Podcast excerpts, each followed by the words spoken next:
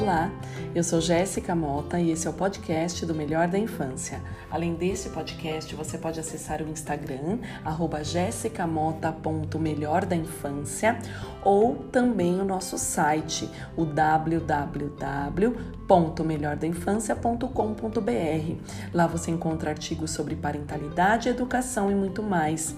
O episódio de hoje vai falar sobre o que é um mau comportamento. Vamos falar também de algumas fases de acordo com Piaget, tá bom? Você já prestou atenção em como podemos fazer parte dos comportamentos dos nossos filhos? O mau comportamento nada mais é do que falta de conhecimento, uma ausência de habilidades eficazes e comportamentos adequados do ponto de vista do desenvolvimento. As crianças pequenas estão apenas agindo como crianças e não se comportando mal. E o que vemos muitas vezes são pai e filhos numa luta por poder. Muitos adultos não conhecem o suficiente sobre o comportamento humano e o desenvolvimento infantil. Dessa maneira, a punição entra em ação e sem saber que, na verdade, o cérebro de uma criança ainda não se desenvolveu o suficiente para compreender o que é esperado delas. Quantas vezes as crianças se comportam de maneiras atípicas porque estão cansadas ou com fome? E quem é responsável por isso? Não podemos punir porque estão cansados ou com fome. Então quer dizer que a gente tem que fazer tudo o que eles querem porque estão em desenvolvimento? É claro que não, principalmente porque isso é uma falta de respeito com eles. É preciso saber lidar com esse comportamento, e é justamente isso que uma criança espera do adulto que cuida dela, que esteja preparado para auxiliar em seu desenvolvimento.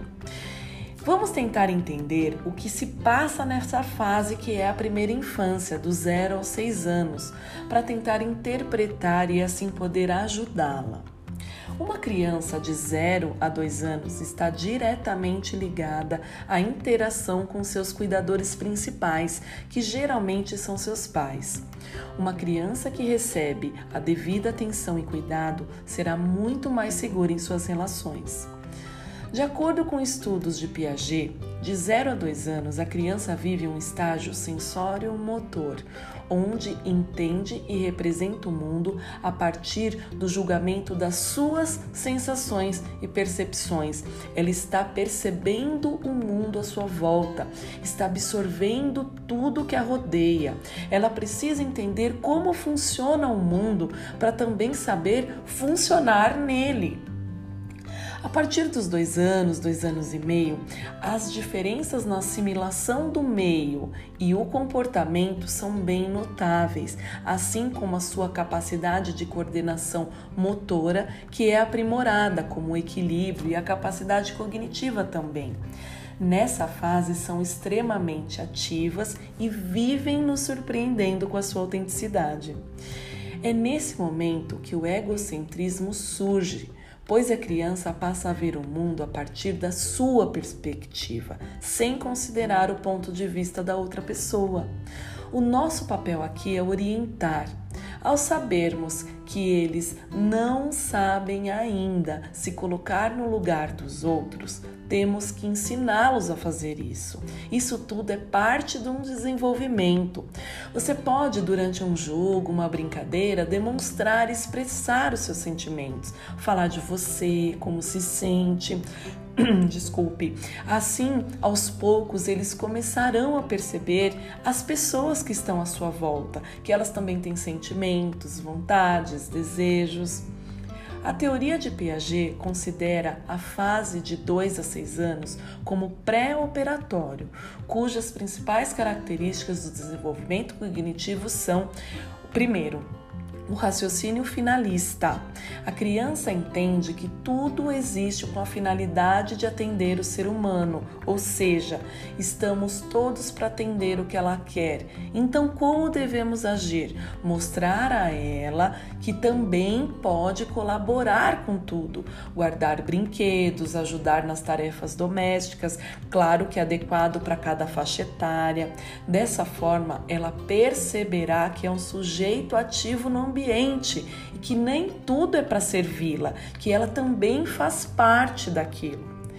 Piaget também fala do raciocínio animista, que tudo é visto e analisado como vivo, numa relação com as características do ser humano. Por exemplo, o carrinho vai dormir, a bola está com frio, aqui tudo é faz de conta, muito importante para a fase que ela está. Tem também o, raciocínio artificialista.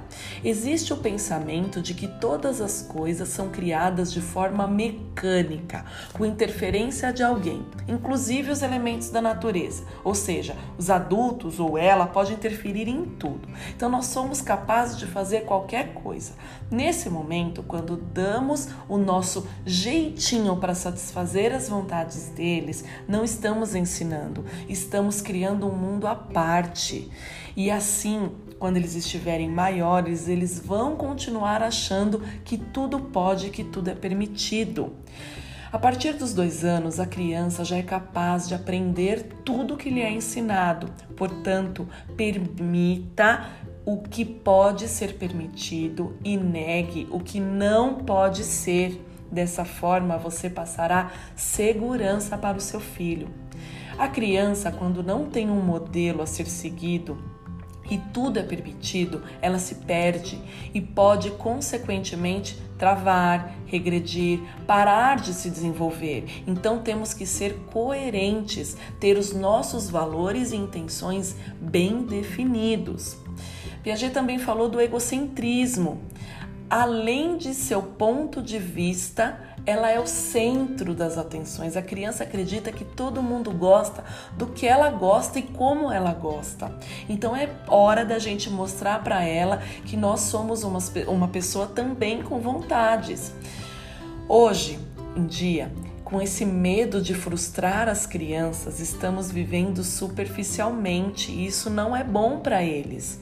Nós precisamos mostrar que gostamos de algumas coisas, que somos pessoas também ativas, que choramos, que podemos é, sentir medo. A gente precisa fazer isso uma parte da vida, isso é vida. Eles aprendem com as nossas ações também. A gente precisa lembrar que eles vão crescer e a gente não vai estar do lado deles o tempo inteiro. A gente tem que parar com esse medo de deixá-los chorar e de deixá-los frustrar-se. Bom, o próximo tópico ele falou do pensamento pré-lógico ou intuitivo. As ideias são formadas a partir das experiências e conceitos pré-existentes na sua mente.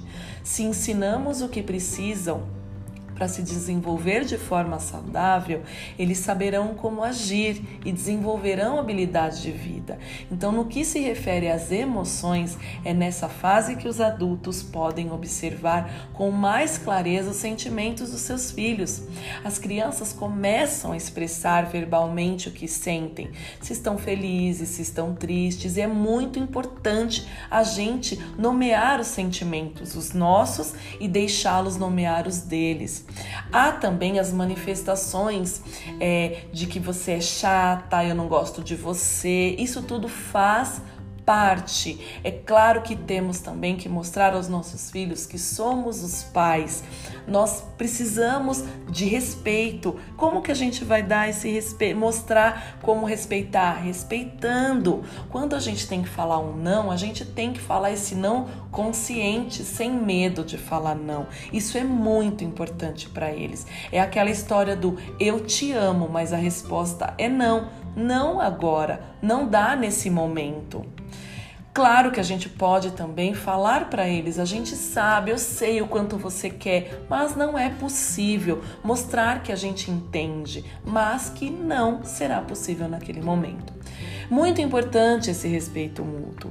Estamos ensinando através das nossas atitudes, somos os espelhos deles. Lembre-se, seu filho seguirá seu exemplo e não seu conselho. Mostre-se como você é sem máscara, uma pessoa de carne e osso, também com emoções. Dessa forma, você ensinará aos seus filhos como valorizar os outros e os seus próprios sentimentos.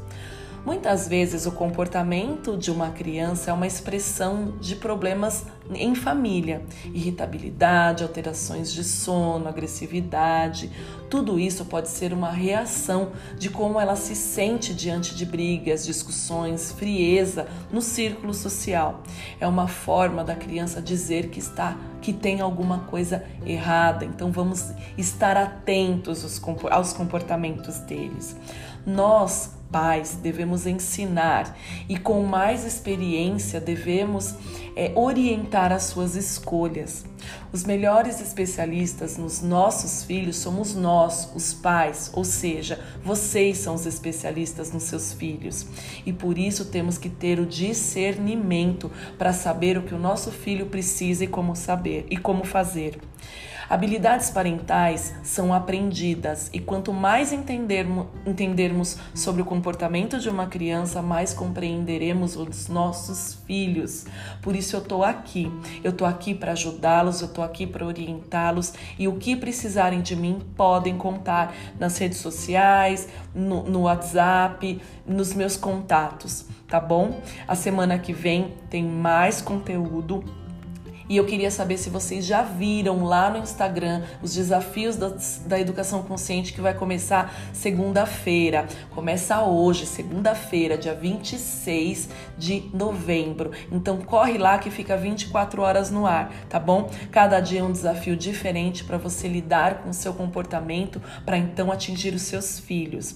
Ah, eu também estou divulgando muitas informações sobre o mindfulness e o mindfulness na educação. Tem muita coisa boa no ar. Em breve eu também estarei divulgando mais sobre a mentoria em grupo, tá bom? É o grupo Conexões. Então, um forte abraço, uma ótima semana e até segunda-feira que vem. Um beijo, tchau, tchau.